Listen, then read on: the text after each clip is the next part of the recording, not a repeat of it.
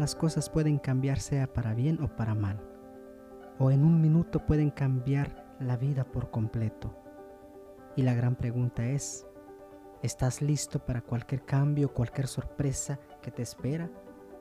Los cambios no siempre son buenos, pero es necesario hacer un cambio cuando las cosas andan mal. El pecado que reina en este mundo solo ofrece cosas malas, y por lo cual es que las consecuencias de esas acciones malas solo traen dolor y tristeza. Hoy es el día de hacer un cambio, de vivir el presente, de disfrutar la familia y vivir cada día como si fuera el último que se vive. Hay un tiempo para todo.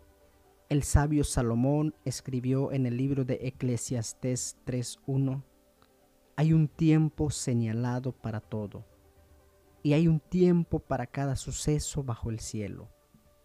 Así que hoy es tiempo de buscar a Dios y ponerse a cuentas con Él. La palabra de Dios dice, si vuestros pecados fueren tan negro, negro, vendrán a ser como blanca lana.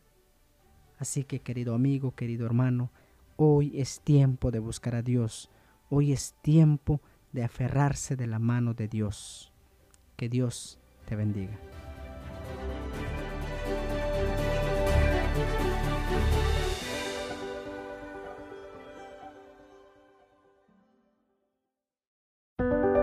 El ser humano fue creado con libertad. Por ese motivo nosotros elegimos las acciones que realizamos. Dios nos hizo con libertad en su gran amor y en su gran sabiduría. Por esa libertad en muchas ocasiones ha llevado al ser humano lejos de su Creador. Cada uno de nosotros elige sus amigos, elegimos nuestra manera de vivir, elegimos lo que escuchamos y lo que vemos. Ojalá que cada uno de nosotros aprovechemos esa libertad de elección que tenemos. Y solo lo podemos hacer si elegimos con sabiduría.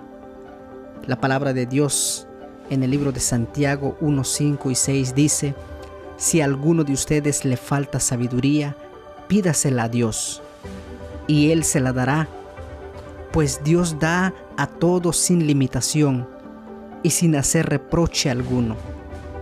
Pero tiene que pedir con fe y sin dudar nada, porque el que duda es como una ola del mar que el viento lleva de un lado a otro. Así que querido amigo, pidamos sabiduría por cada elección que hagamos nosotros todos los días de nuestra vida.